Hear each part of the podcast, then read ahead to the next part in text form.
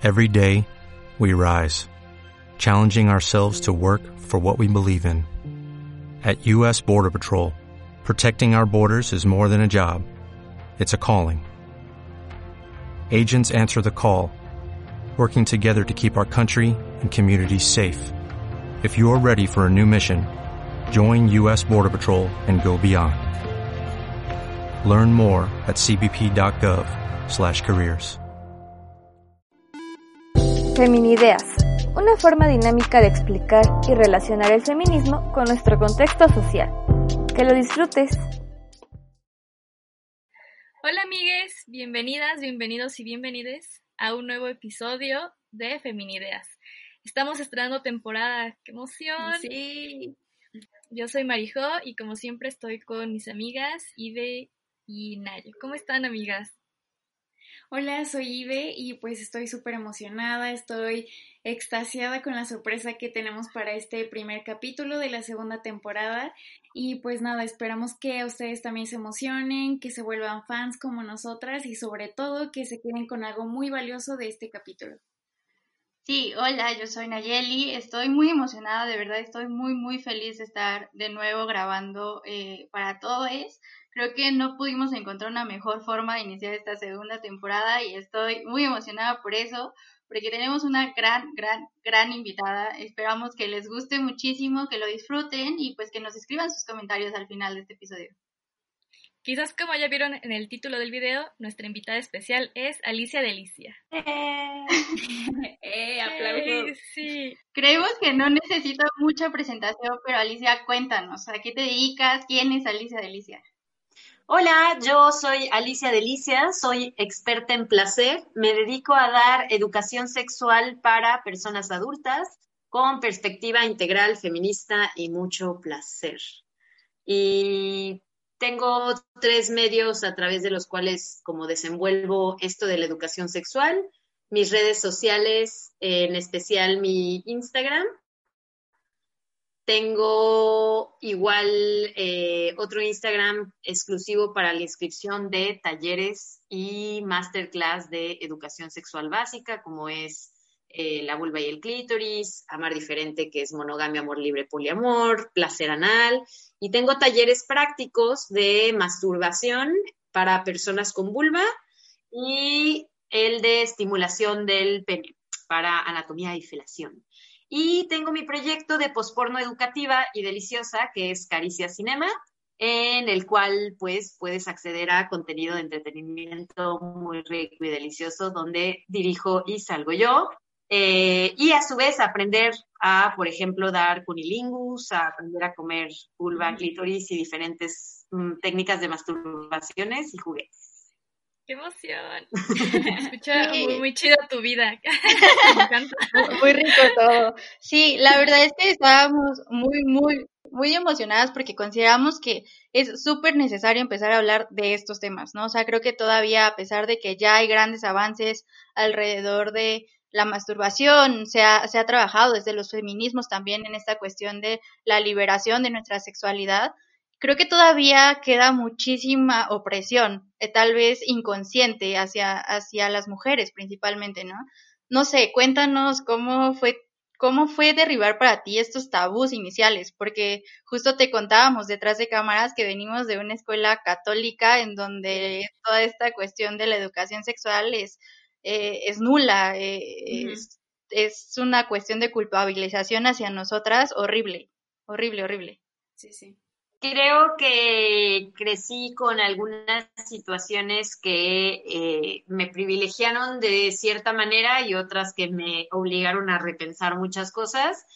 Como yo soy de Guadalajara, y Guadalajara, bueno, es una ciudad conocida por ser mocha y ser la capital gay, entonces es una incongruencia muy entretenida pero tuve el privilegio de ir a una escuela eh, donde no se hablaba de religión, y tenía que ver con que también venían familias de otros países que tenían otras religiones y entonces lo más sencillo para la escuela era decir no se puede hablar de ninguna y cuando surgía algo de religión era como eso velo en tu casa.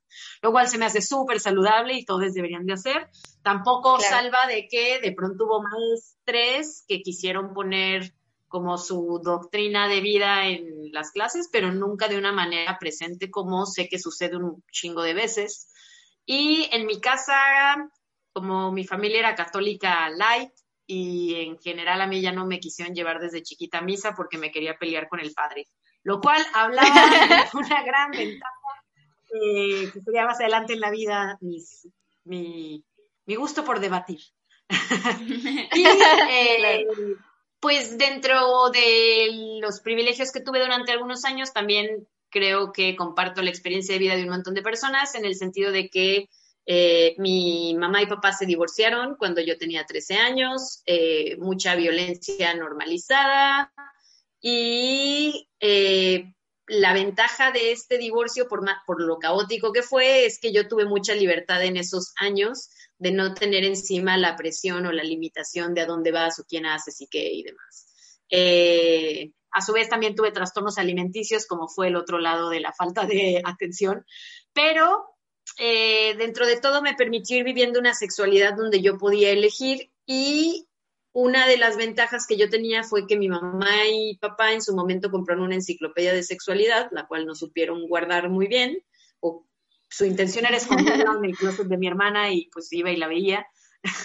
Y entonces tuve acceso a mucha información sexopositiva desde pequeñita y conocí así la masturbación, hablándolo como una práctica positiva. estoy hablando de enciclopedias gruesas donde, el, por más de que el lenguaje era técnico, era positivo, ¿no? Y claro, uno de los tomos era de prácticas sexuales y hablaba abiertamente de sexo anal, de tríos, de diferentes fetiches y things y todo eso se me hizo asíchísimo. No entendía mucho porque, por ejemplo, tardé un rato en darme cuenta que sexo anal era un pene penetrando otro ano. Como yo pensaba que las personas con pene le daban vueltas, un pito, se lo enrollaban y se...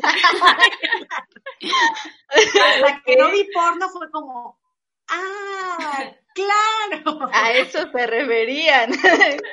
Pero bueno, la importancia de que alguien te dijera la información y la contextualice las edades, ¿no? Porque no estaba dirigida hacia mi edad, porque tenía 10 años cuando empecé a leerla. Pero me permitió conocer otras maneras de vivir y sentir el placer.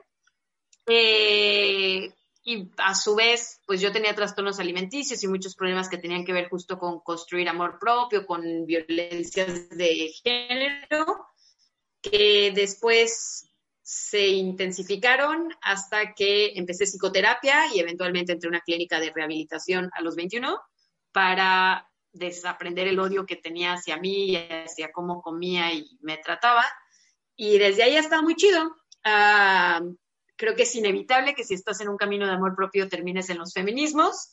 Y en los feminismos me, pues hice todo un viaje, ¿no? Empecé desde un feminismo blanco, claro que era el que me apelaba en ese momento, y después de ir entendiendo otras discriminaciones, e ir eh, incorporando la interseccionalidad y cómo todo eso aportaba a ser más consciente de mí y el entorno.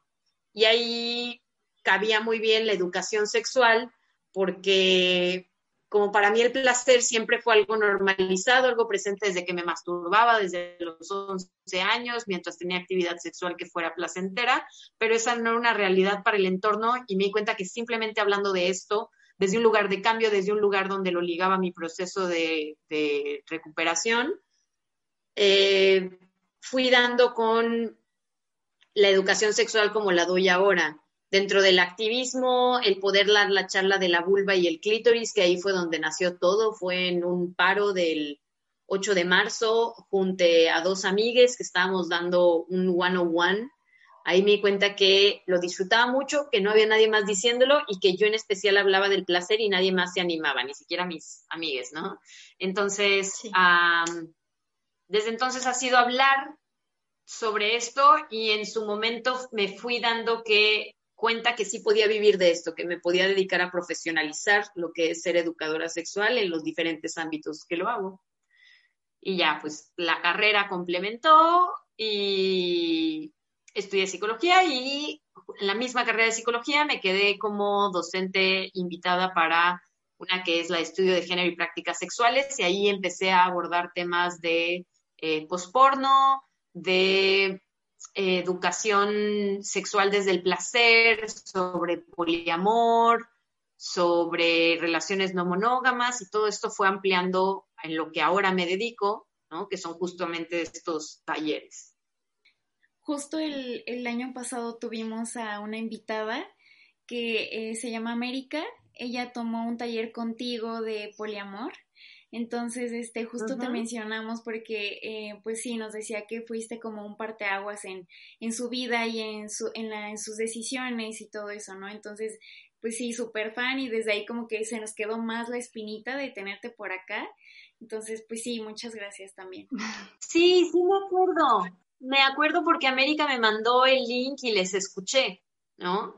Como, como también la pude escuchar en su proceso de también cómo ella ha vivido su, su vida poliamorosa. Qué chido que así se van haciendo las redes. Sí. sí, sí. Y te comentaba justo que cuando decías de esto vivo y claro, es tanto el trabajo que tienes porque México, país machista, súper persinado, donde no hay educación sexual, pues claramente hay un buen de dudas porque no te enseña ni siquiera cómo es cómo es nuestro cuerpo, cómo, cómo es que podemos sentir placer, o sea, hay mucho de eres mujer y la única forma en la que por la que puedes tener sexo, la única razón es para tener hijos, ¿no? O sea, no está esta idea de para que te disfrutes, porque puedes sentir placer y ya está. Siempre es solo porque es tu encargo porque Diosito dijo que vas a tener hijos y ya. O sea, es la única razón. Sí, sí. Claro. Creo que una, una cosa que sí me gustaría señalar es, no considero que no haya educación sexual. Como educadora sexual me encantaría llegar a dar educación sexual a mentes que estuvieran en blanco y sin prejuicios sobre la sexualidad, pero no es el caso, porque educación sexual eh, es todo lo que vamos incorporando en torno a la sexualidad mientras crecemos. El guacala, el eso es pecado, como censurando ciertas cosas, las películas y medios masivos de comunicación, las telenovelas mostrando cuándo puedes coger, si es por amor y parijites, cuándo no, y entonces eres una puta zorra. Como todo eso es educación sexual. Y muchas veces es tener que desaprender aquellas cosas que se creían normativas para poder dar entrada al nuevo conocimiento. Sí, muy cierto. Sí, claro. Nosotras justo lo platicábamos porque hicimos unas preguntas en nuestras redes sociales. La primera de ellas decía, ¿cada cuánto eh, tiendes como a masturbarte, no? Eh, la mayoría decía que muy seguido, pero había respuestas que decían, no lo hago. a esto preguntamos como las razones por las cuales eh, las personas que no lo hacían, ¿por qué no lo hacían, no? Y, y eran respuestas como es que no sé cómo o es que no me gusta. y cositas como estas creo que justo es, es, lo que mencionas, ¿no? Sí hay una educación sexual, pero que nos han enseñado justo a tenerle como miedo, a, pensar eh, cosas totalmente negativas de conocernos, de disfrutarnos y de tener como esas ganitas de querer aprender sobre esto. O sea, a veces creo que nosotras mismas, incluso que ya estamos metidas en los feminismos, a veces es difícil hablar de esto, ¿no? No estamos como tan acostumbradas, a pesar de que ya tenemos esta cuestión de, de la libertad, de que no es nada malo, de que es completamente normal y lo merecemos y no tenemos por qué sentirnos culpables por disfrutar o sentir placer, ¿no? Sí, sí. Así es. Sí, yo quería este también decir que, bueno, o sea, creo que el, el mayor aporte de que podamos hablar ahorita de, del autoplacer femenino, pues es que también estamos empezando como a aprender y a, a reconocer y normalizar que no se necesita de, de otra persona para que podamos sentir o sentirnos eh, bien, deseables o sensuales, ¿no? Entonces, creo que es algo eh, que podemos aprenderle mucho a la masturbación, porque, eh, pues sí, te demuestra que no necesitas incluso de un, una penetración, por ejemplo.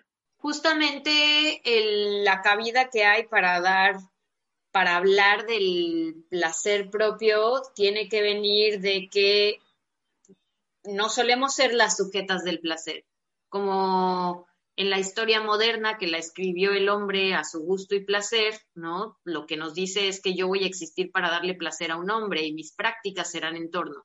Y una de las creencias con las cuales cada quien debe de hacer el proceso de, de saber qué tanto se interiorizó o qué tanto se lo creyó, es que debemos de obtener placer del placer que le damos al hombre, ¿no? No, no que no pueda surgir, porque yo disfruto un chingo mamársela a uno de mis vínculos, ¿no? O sea, como eso está muy chingón, pero luego pareciera que yo tengo que sentir placer de que un hombre me vea y me desee, por caer dentro de ciertos cánones de belleza, por tener las prácticas que creo que a él le va a gustar. Y el placer es mucho más amplio que eso y un espacio ideal para explorarlo es la masturbación creo que también habilita a un sentimiento muy chingón, que es el yo me puedo dar un orgasmo increíble, yo me puedo tocar y ver neta las estrellas y sentirme como muy dueña de mi placer, con toda esta agencia. Y eso es también la posibilidad de que cuando yo llego a compartirme con alguien más, le puedo decir que me gusta, que no, no llego a descubrirlo ahí, ¿no? Porque entonces imagínate toda la presión de lo que eso implica con todos los mandatos que ya tenemos por el simple hecho de haber nacido con vulva y que por ende se nos asigne el género de ser mujer, ¿no? Claro, justo es como súper importante también esta parte porque eh, a veces ni siquiera nos, nos atrevemos a experimentar otras cosas, pero tal vez también por desconocimiento. O sea, es como empezar, por ejemplo, cuando yo te empecé a seguir, sí fue para mí un boom, o sea, un, wow. Se puede hablar de esto sin pelos en la lengua, se puede hablar de esto por su nombre, y creo que de verdad yo tan solo de seguirte he aprendido demasiadas cosas, desde cosas como tan simples de que no se llama vagina, se llama vulva, ¿no? O sea, llamar las cosas por su nombre y aprender a, a, a vivir este proceso de la forma más natural y, placentera para nosotras, porque lo merecemos. O sea, creo que de verdad es súper importante tener acceso a este tipo de, contenidos como el que tú das, acceso a este tipo de clases y de talleres, porque creo que todavía queda muchísimo que desaprender. Incluso también este pusimos esa pregunta, ¿no? En Instagram de que si, em, si hablaban con sus parejas sobre lo que les gustaba y lo que no les gustaba. Y pues obviamente sí hubo un porcentaje donde decían que pues no, o sea, que nunca lo hablaban. Entonces, eh, creo que eso es bien importante porque lo mencionaste en otro podcast que em, una de las chicas te decía que tenía como miedo de sentirse así como súper demandante en la relación y, y, de decir, o sea, lo que no le gustaba o lo que sí le gustaba, pero tú decías, pues al final, o sea, mm, creo que es crucial que digamos lo que sí nos gusta y lo que no nos gusta, porque al final es, es nuestro placer, entonces te estás limitando a vivir una experiencia súper chida por no quererlo decir o por no quererlo comunicar o no saber cómo también. Creo que lo potente que es de hablar de aquello que se supone que no se debe de decir, ¿no? Lo que pasa en la cama es en la cama y así me ha llevado justo a repensar el cómo, cómo coges y por qué coges así, ¿no? Las películas y los medios masivos de comunicación, como con los que crecí así, lo que me enseñaban era que el sexo tenía que ser heterosexual, pasional y romántico, como que esas eran básicas, ¿no? Y entonces la idea era de dos personas que iban a crecer esta tensión sexual y de pronto iba a llegar un vato y se me iba a aborazar, pero yo lo voy a desear, el consentimiento nulo, ¿no? Y entonces se iba a acercar conmigo y me iba a besar y me iba a detener como fuerte y firmemente, no me iba a doler, pero iba a ser agresivo, ¿no? Así como pasional. Y entonces nos íbamos a besuquear, iba a jugar con mis chichis, ¿no? O sea, todo esto era lo que, lo, lo que Sí, claro, sí, sí, sí. Llegó, va a jugar con mis chichis quizás eh, si ves porno, entonces va a haber una felación. Si no ves porno, nunca muestran sexo oral como en la novela o en la película o así. Pero lo que sí va a pasar es coito, ¿no? O sea, va a haber penetración pene-vagina y no voy a decir nada y solo va a suceder y en algún momento va, voy a estar gimiendo de placer y luego va a temblar y se acaba. Sí, totalmente más que le entré al porno, que se supone que es aquel espacio donde se amplía eso que no se enseña en los medios masivos, lo que me decía es que el vato iba a hacer todo esto, a mí me iba a gustar, en general iba a haber una situación de poder en donde yo realmente no podía decir que no, porque eso es lo que se enseña. Luego se la iba a mamar de una manera como muy agresiva, donde él me podía meter la cabeza para que me ahogara con la verga y, eh, a mí me iba a tener que gustar y de la nada voltear e iba a ser un coito durísimo, o sea, como, como neta, así, de que, aplauda, ¿no? Me iba a gritar de placer y luego él se iba a venir, ¿no? Quizás me iba a eyacular todo encima y se acabó, ¿no? Sí, claro. Y amigas, si están cogiendo así, ¿qué chingados hacen? ¿Por qué? o sea, no que esté mal, ninguna de estas prácticas están mal inherentemente, pero detente a ver dónde está tu placer ahí. Porque ahí, o sea, yo como cuando yo empecé a conversación, yo decía como, güey, espérate, ¿no? Como, a ver, si era que las dos teníamos esta percepción de, ay, no hay un pito, entonces no tengo que estar apurada de que vayan a meter un pito a huevo y tenga que desencadenar eso, ¿no? Eh, pero con vatos era como el, a mí me gusta que hagas esto, eso me duele. O sea, yo me acuerdo que cuando empezaba a hablar y decía como, eso no me gusta, era como, uno, porque estás hablando y dos, como que eso no te gusta. Yo he visto 400 mil videos donde sí les gusta. Y ahí es donde me di cuenta de lo tóxico que es el porno. No inherentemente como la pornografía a mí se me hace que es una posibilidad muy chida el ver a otras personas cogiendo, pero si tomaste el porno como referente de que así tienes que coger o como medio de educación sexual, está todo mal, ¿no? Y era justamente por decir, y a mí me gusta esto y me gusta lo otro, y también conocer las diferentes maneras de, de, sexualidad, o sea, que hay mil cosas que pueden suceder, que no tiene que terminar en coito, que mi orgasmo es muy chido y debería estar presente, pero no es el objetivo tampoco. Como lo que para mí se me hizo importante fue pensar una actividad sexual en donde yo me siento bien antes, durante y después. Desde que voy a coger en esto me late mucho, cuando lo estoy teniendo lo disfruto y cuando se acaba yo salgo con una sonrisa y feliz de lo que acaba de suceder. Si la respuesta es no en cualquiera de esos momentos, haz una fuerte pausa y ve a psicoterapia, explorar por qué no estarías disfrutando de algo tan rico y delicioso como lo puede ser el tener una intimidad sexual con otra persona. Como, como eso se me haría mí clave. Sí, o sea, a mí lo que, lo que me parecía como muy fuerte es que a veces también la, las mujeres, o sea, me parecía súper fuerte y de verdad es un mensaje que me parece súper clave que das tú al, al principio de, yo le digo a mis parejas cómo me gusta que me coman todo, ¿no? O sea, lo que sea. Y eso es bien importante porque en realidad eh, es difícil, o sea, porque a veces ni siquiera sabemos cómo nos gusta. Te gusta. Ajá. exacto. O sea, ¿cómo, lo expresas cuando no sabes en realidad tú, tú, o sea, qué te gusta, qué quieres? Y creo que también es esta parte de, de lo que tú siempre mencionas, ¿no? El orgasmo no es responsabilidad únicamente de tu pareja o no tendríamos por qué adjudicárselo a tu pareja. O sea, es primero entrar en un, en un proceso de, aprendizaje propio y, saber qué nos gusta para que también la sexualidad sea nuestra, o sea, no la depositemos en, en un hombre o en una pareja, ¿no? Creo que es importantísimo también esta parte, pero que también está determinado, o yo, yo sí lo, lo veo, a esta opresión que hemos tenido las mujeres durante años, o sea, donde te enseñan que el que te hagan sexo oral a ti, pues nos hace sentir incómodas porque probablemente huele mal o porque probablemente sabe mal o porque probablemente todo este tipo de cosas que estás depilada. exactamente que nos han enseñado que, que a los hombres o que a esa pareja no le puedes parecer satisfactorio esa parte de ti, ¿no? Claro, o sea, con este de qué te gusta y qué no te gusta, como como hace poquito tuve una conversación como muy confrontadora o reveladora, no sé cuál sería la palabra, con una morra que llamaría a mi amiga, pero no es alguien cercana y llevaba un rato sin ver. Y entonces la vi cara a cara y me dijo así como, me quiero acordar cuál fue como la palabra, cómo detonó todo eso. De, alguien dijo como, si tienes un orgasmo te vas a sentir mejor, shalala.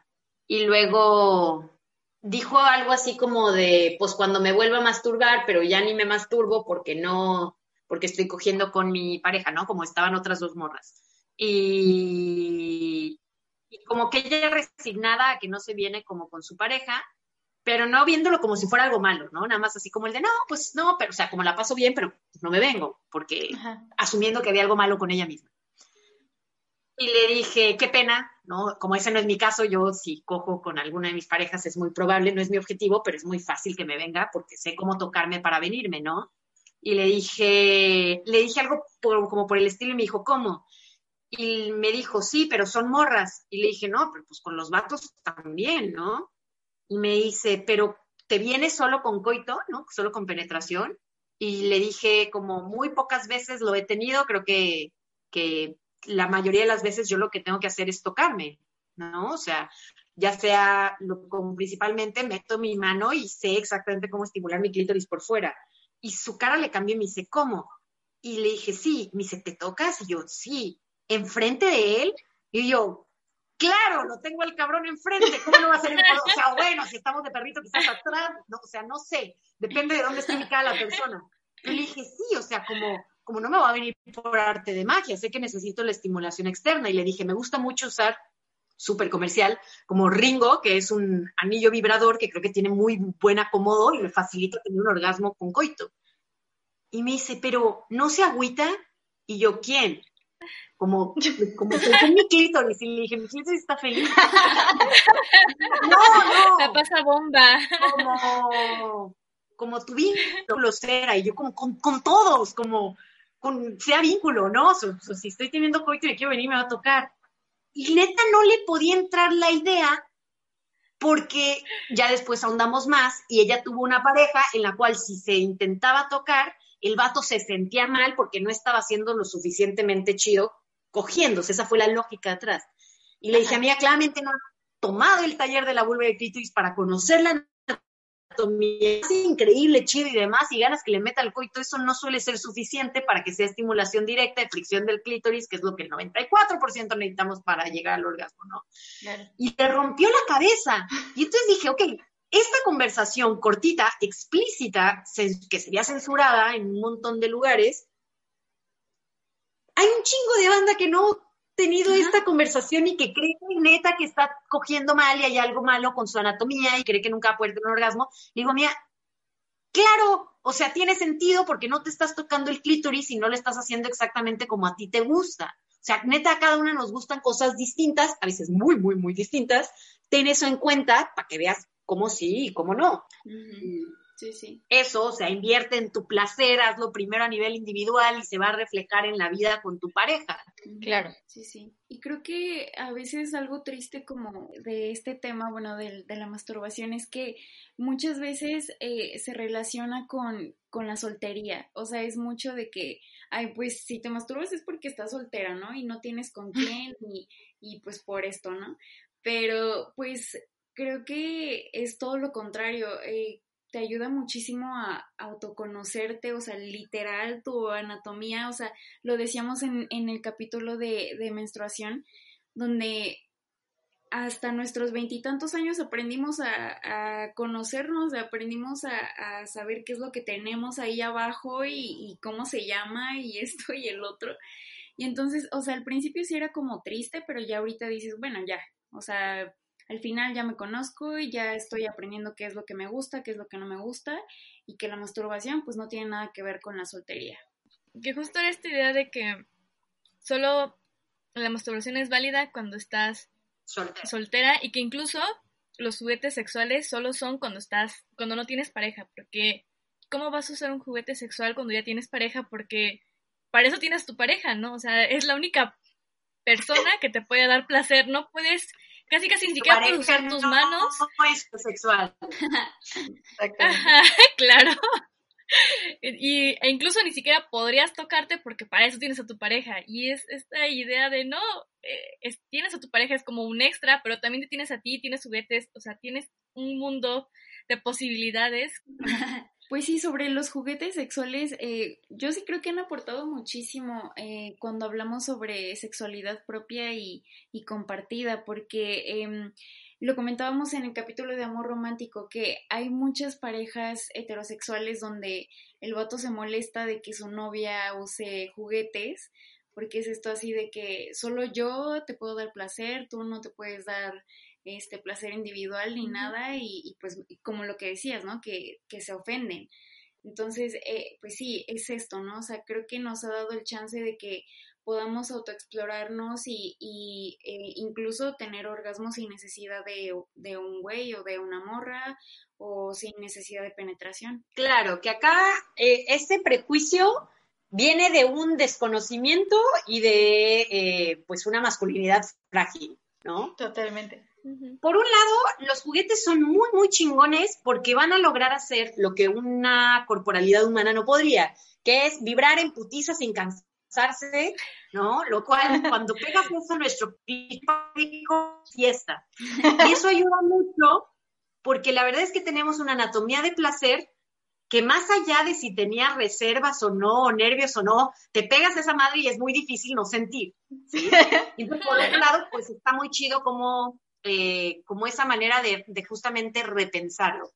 Pero también el hecho de tener un juguete sexual cuando tienes pareja o no, mm, viene de un desconocimiento porque el, conozco un chingo de vatos que le han regalado juguetes sexuales a sus parejas dicen como, ¿por qué? Porque entonces no puede, porque sería malo y es como, es una inversión para tu vida sexual. El cerebro se acostumbra a cuando siente placer sexual que sea regular. Y es un más, más, más, pero de una manera chida porque literalmente estamos diseñados a que salga esta respuesta. Entonces, estarte masturbando regularmente mejora tu vida sexual e incrementa el líbido. Como afortunadamente no, no es eh, uy, es que ya me vine hoy y pues ya no da cupo para más y ya no hace falta. Como no, o sea, te viniste y te puedes seguir viviendo, puedes seguir cogiendo y puedes seguir teniendo un montón de prácticas, justamente para acostumbrar a tu cerebro de que está rico sentir placer. Este acostumbrar a que está chido es la mejor herramienta para empezar a borrar todo ese aprendizaje tóxico normalizado en torno al placer. Y por eso a la hora de quererse compartir, como tengo mucha atención y digo, pues sí, si toda tu vida te contaron que esto era malo, se va a reflejar. Tienes que hacer más trabajo para desaprender y luego reaprender. Y el mejor lugar para hacerlo eres a nivel individual con tu cuerpo mismo. Claro, y yo aquí sí agregaría como mucho también lo que a mí me dejó empezar a seguirte. O sea, de verdad, yo a mí me decían juguete sexual y lo primero que pensaba era esas cositas de plástico en forma de pene, así horrible, o sea, que lo que tenemos como en, en, en la mente. Yo era lo único de verdad que conocía, ¿no? Decía como de, ay, aparte qué oso, ¿cómo voy a tener eso en mi casa? Y así todo súper explícito, ¿no? Yo, yo, empiezo, yo empiezo a seguirte y veo que hay infinidad de opciones eh, unas, eh, o sea, infinidad. Y, y, para mí se abrió un mundo de verdad hermoso. Yo dije, wow, ok, o sea, pero, pero ni siquiera eso conocemos, ¿sabes? O sea, yo he platicado igual con varias amigas eh, acerca de juguetes sexuales y me dicen, es que no, imagínate que mis papás encuentren eso en mi cajón y así, pero se imaginan esto, se imaginan esa primera idea que tenemos de juguetes sexuales. Cuando, o sea, hay algunos que se ven hasta hermosos, se ven bien bonitos, preciosos, rositas de colores preciosos y que de verdad, o sea, es un mundo que, que, que nos deberíamos, o sea, deberíamos entrarle porque tanto para hombres, mujeres, o sea, hay, hay opciones para darte placer en todo momento y conocernos muy chido, ¿no? Sí, este, sigan a Alicia en su perfil de Instagram porque también hace reviews de, de sus juguetes sexuales. Incluso en historias destacadas tiene este de juguetes sexuales. Sí, eh, recomendado. en mis historias destacadas está muy entretenido porque hay un montón de preguntas regulares que me hacen y están todas mis reseñas. Pero voy a subir una edición especial entre esta y los restos de día que quedan de enero en los Reels para, porque sé que se viene el 14 de febrero y quiero el 14 de febrero todas las personas tengan un juguete sexual con el cual regalarse mucho placer este día. Sí. Y para conocer todos los que hay, o sea, no es tampoco que, sí, hay un putero de posibilidades, pero como variaciones entre los distintos que hay. Y están como, yo, yo los pongo en categorías. Si es la primera vez que vas a usar uno, como mira, todos estos están como bien amigables. Si quieres unos que sean de estimulación eh, interna y externa, ¿no? Y subirle un poquito la intensidad, están estos. Para pareja están estos, para anales están estos, para roles de eh, poder están estos. Como de una manera muy amigable, aparte, páginas, como me encanta cómo hacen la distribución, son mucho más accesibles que luego Sí. Sí, es un placer, que es un ganar, ganar, ganar, ganar. Como como, como te lo mereces, ¿no? Te mereces regalos todo el año. Claro, totalmente. y, esta parte de resignificar. Justo. ¿Cómo empezarías esa resignificación? Así como una chica que no ha escuchado ningún otro podcast, es la primera vez que escuchas la forma de cómo me puedo empezar a dar placer, cómo es que me puedo empezar a amar y que, wow, no sabía que me podía masturbar, ¿quién lo diría? Como un tip básico. Claro, yo empezaría porque venga a mi masterclass de la vulva y el clítoris. Como esto es algo que ya he, yo misma, como mi trabajo responde a las necesidades que veo ahí. Es muy difícil aproximar el disfrutar, el cuidar algo que no conoces, ¿no? Y, y esta charla de dos horas de educación sexual es para que sepas que tienes una anatomía de placer ahí esperándote. O sea, no tienes que inventar nada, ya lo tienes, o sea, en tu corporalidad está. Más allá de si te llega la información o no, tienes piernas que te hace, te puede hacer sentir muchas cosas chidas. Ven a que pueda yo explicarte en un breve tiempo, ¿no? Que son dos horas, como toda la educación sexual que no recibiste en torno a tus genitales. Y lo chido que entiendes visual, o sea, como que ya que generas ese imaginario y tienes ese control, ese conocimiento de cómo funciona tu anatomía de placer, darla.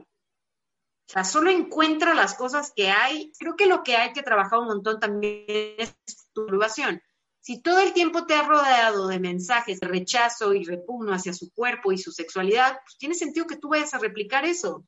Acá la invitación es a no hacerlo. Claro. O sea, por eso, por eso hablo como hablo y cuento lo que cuento, pero no soy la única. Como empieza por hacer tus redes sociales un lugar como más amoroso, pues sexo positivo y educativo, ¿no? Hay unas, un montón de páginas, no nada más como la mía, pero que hacen un montón de educación sexual y sí, también tienen censura y otros pedos y demás, pero aquí estamos, o sea, como tampoco es que no esté disponible ahí. Yo diría, por ahí empieza.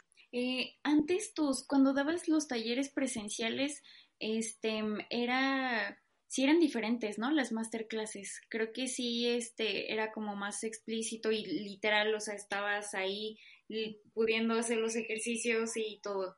Todavía. Sí, yo me quedé con ganas de, asistir a, esta reunión y de estudiarme con todas, pero pues, pandemia. Hay, hay dos dinámicas que yo doy de educación sexual. Una son las masterclass, ¿no? O sea, donde tú te conectas, o yo lo hacía presencial, pero era en un eh, auditorio, ¿no? En alguna sala de conferencias o así, y yo me paro con una presentación y te explico la teoría con imágenes. Y luego tengo los talleres, ¿no? Los dos talleres explícitos que tengo es el taller de masturbación, que es el que un montón conocen porque era presencial y era justamente conocer nuestra anatomía, era un montón de hablar con el desnudo, de resignificar el placer y de te enseñaba las diferentes técnicas de estimulación y al final hago una meditación ya de placer.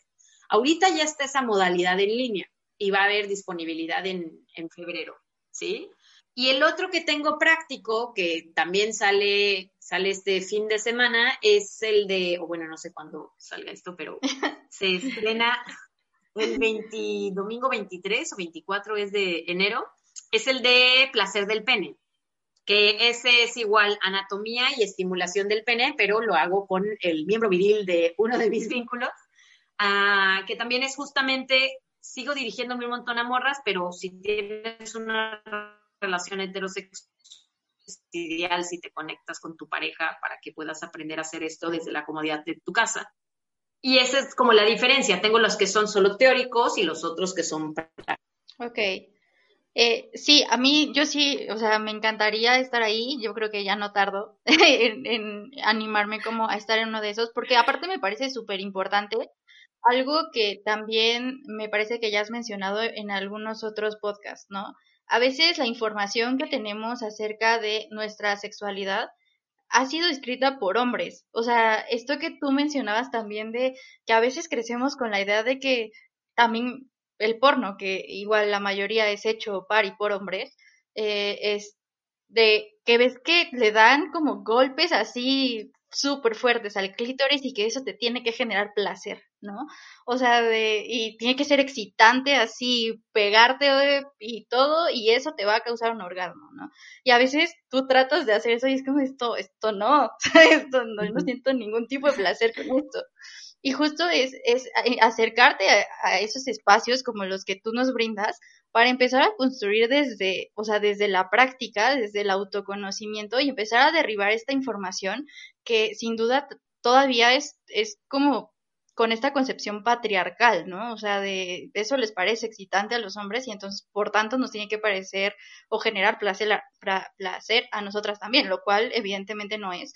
Y por eso yo sí, o sea, creo que eh, páginas como la tuya eh, y proyectos como el de postporno también, que nos gustaría que nos platiques un poquito cómo surge esto, o sea, de ir transformando también esta idea del porno que a veces tenemos súper estigmatizada y empezar a construirlo de una forma diferente. Pues este proyecto que tengo de Caricia Cinema es como el resultado de, un trabajo largo como individual que había hecho de reflexión. Como a mí me gusta el porno, me gusta el hecho de poderme meter y de manera virtual ver cómo otras personas tienen actividad sexual. Como eso me gusta como general me gusta también que eso me puede excitar y me puede estimular yo. El pedo es que si yo entro a consumir porno y lo hago como no lo han normalizado, es muy violento. O sea, si yo lo busco y no pago, quiere decir que estoy consumiendo el trabajo de alguien más que no está siendo remunerado, ya de entrada, ¿no? O sea, eso de, decir, creo que no, es, no está chido ya de entrada esa dinámica. La otra, como tú lo decías, es una industria por y para vatos, y entonces lo que enseñan ahí, más allá de excitarme, como me mata el, clip. Algo que me gustaba mucho es eh, leer cuentos eróticos y me decía, puta, que me encantaría ver estos cuentos eróticos actuados, ¿no? O no actuar, pero me gusta como ver a otras personas coger. Eh, en escenarios más reales. Por eso me gusta tanto la categoría de homemade, ¿no? O sea, de, hecho en casa. Eh, porque no muestra entonces nada más la misma narrativa, sino que se alcanza a ver más interacción entre las otras personas. Y eso se acerca más a las interacciones que yo tengo. Y dejé de consumir porno en general, yo creo que después de mis 20, yo creo que en rehabilitación dejé de a los 21, 22, en el sentido de que no me apelaba y, me triggereaba ver el tipo de cuerpos que se llaman allí, entonces no lo consumía. Y cuando lo quiero empezar a retomar de nuevo en los últimos años, decía, güey, tengo que hacer el mío porque esto es horrible, ¿no? Y luego cuando sí me gustó ir a buscar, y las veces que he pagado por consumir pornografía, como, como The Four Chambers, XArt, eh, Erika Loss, por dar algunos ejemplos, eh, no me terminaba de cuadrar y también se lo sentía como un escenario muy foráneo, ¿no? O sea, lo que sucede en contextos ya, o sea, ni siquiera hablan en español, ¿no? Y decía, debería de ser mi porno, pero no me animaba y no había como un contexto y demás. Hasta esta pandemia, ¿no? Bendita pandemia, eh, empiezo a tener un, bueno, antes de la pandemia, pero tenía un vínculo que con quien tengo una relación muy chida, que es de amistad y de cogición de placer, ¿no? Eh, sin que sea romántica, pero también estuvo muy chido porque era como, bueno, estamos pasando la pandemia, ¿qué podemos hacer? Coger. Bueno, ¿no? Como pasemos la chido. Hablábamos un montón y también era un vínculo muy bonito en el sentido de que románticamente yo le contaba de cómo iban mis ondas románticas y él las suyas, pero pues entre nosotros no había ese tipo de química. Y una vez cogimos de conexión, no necesariamente es amor romántico, pero hay otros tipos de amor muy lindos que exploramos y cogimos como muy increíble y, hablábamos sobre eso, él le sabía al tantra y así. Dijo, esto deberíamos de, o sea, esto debería de ser grabado. Y le dije, güey, yo quiero desde hace mucho, me imaginaba un proyecto de porno feminista.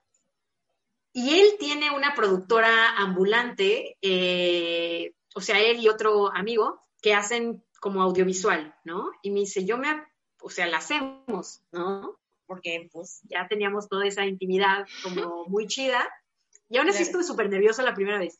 Pero surge esto donde alguien más llega a hacer lo que yo no sé, ni sé hacer, ni tengo la intención de aprender, que es el tener el material para grabar chido, el audio chido, y, sale la posibilidad de hacerlo y vemos el material. Son 10 sesiones de yo masturbándome con diferentes juguetes sexuales y explicando, como al principio la era como que me grababan en mi, aparte en mis lugares, ¿no? De que en la Palapa del Placer, donde vivía ahí, en diferentes lugares de acá de Bacalar que frecuentaba.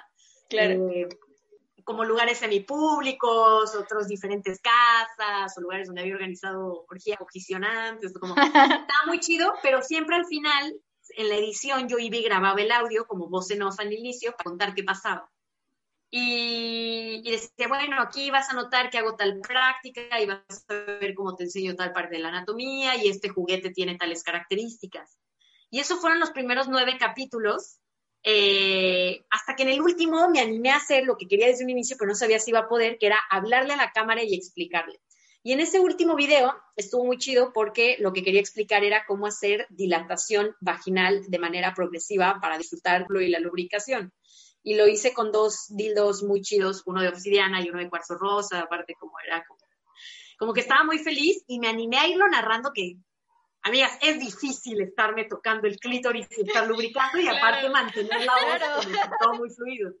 Y entonces, eh, al final quedó un video chidísimo, entrados en lo que estaba sucediendo de manera didáctica. Claro. nunca había puesto atención a cómo se ve la corona vaginal cuando se abre al clítoris, como los cambios de coloración, las cosas que estaba hablando.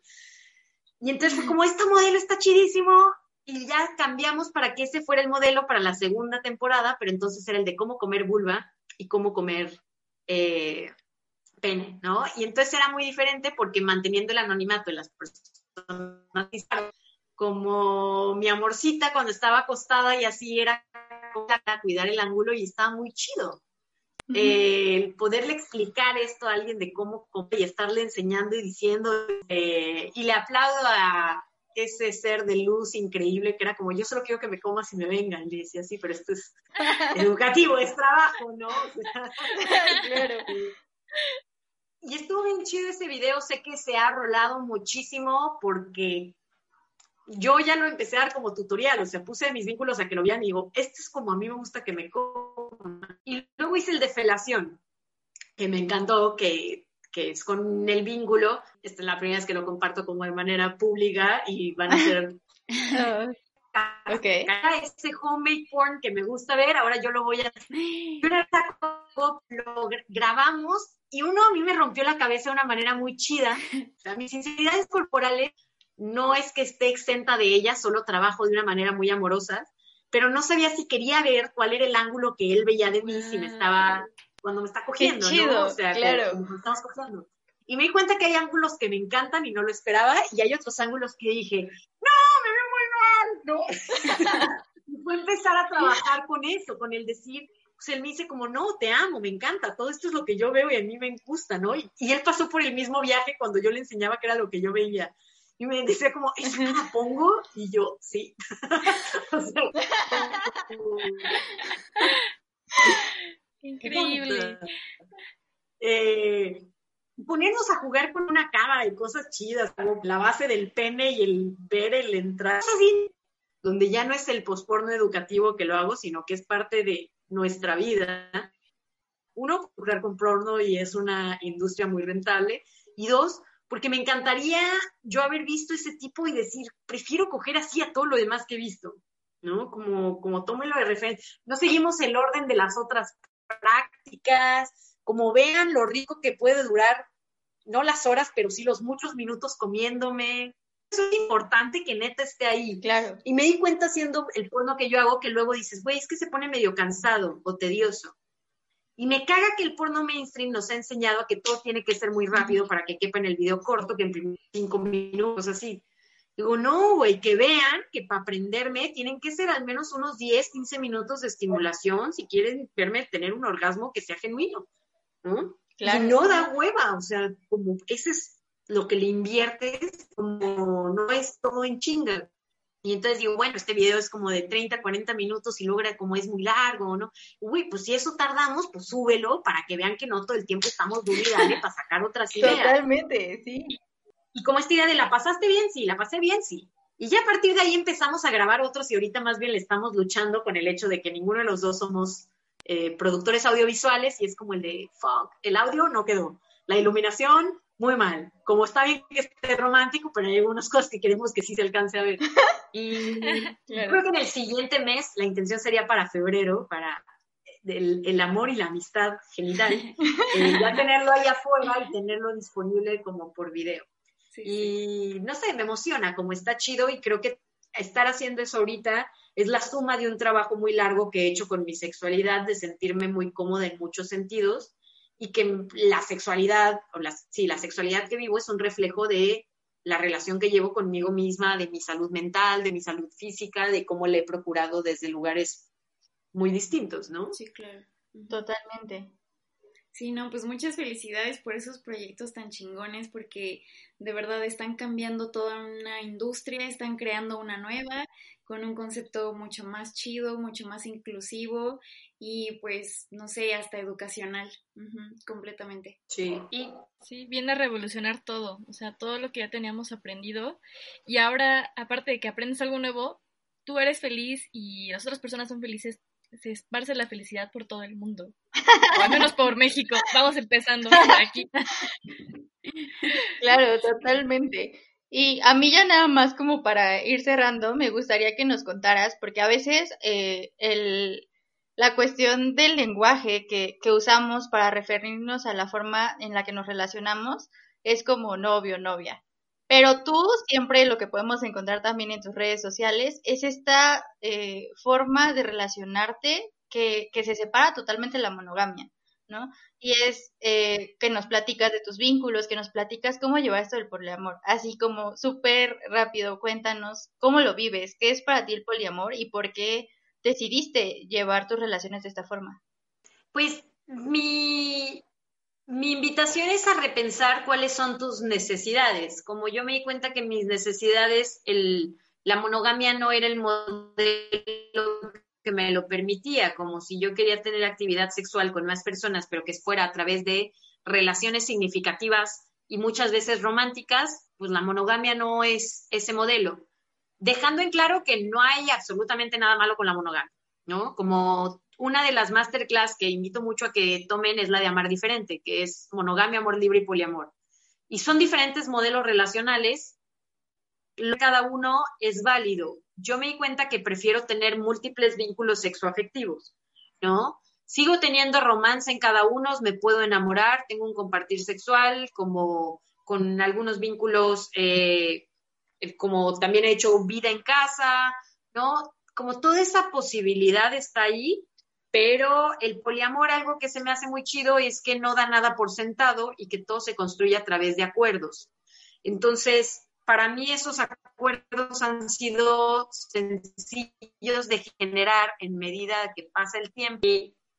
Son mis vínculos, yo uso el término vínculo porque luego si se usan términos como mi nalita o mi novia o mi espose, como que dan expectativas de qué tanta posesión hay o no en la relación. Como que muchas veces eso creo que no es positivo y yo prefiero el término vínculo. Porque entonces, bueno, ¿y qué quiere decir que son vínculos? Mi respuesta es que te importa, como el acuerdo que yo tenga con este vínculo, con este vínculo, como ahí lo iremos decidiendo nosotros. Y como de algunos de mis vínculos, pues los comparto en redes sociales, podrán ver como las diferentes eh, dinámicas que se dan y que están muy chidas ya sean morras, vatos, no binarias, como son posibilidades de estar ahí compartiéndome como de una manera linda, consensuada, respetuosa, responsable, como algo de lo que abogo y he conocido a través del poliamor es justamente la responsabilidad sexual en torno al consentimiento, en torno en cuanto a saber cuál es mi estado de salud sexual, métodos de prevención de barrera o de anticoncepción, como cómo es todo esto ha sido una como otra manera de ver la vida donde yo puedo elegir que sí y que no y lo que hago es planteárselo a la otra persona y ya me puede decir si sí o si no. Y el poliamor también invita mucho a decir el no. Como no pasa nada si tu relación eh, cambia, termina, como hay más personas y todo el tiempo somos dinámicas y vamos a ir viendo qué se construye, Algunas son relaciones largas, otras son breves, pero todas son válidas de acuerdo a los acuerdos que se tienen. Para literalmente tratar las relaciones a partir del amor y no de la expectativa. Bueno, pues eh, yo quisiera agradecerte muchísimo que aceptaras la invitación a, este espacio.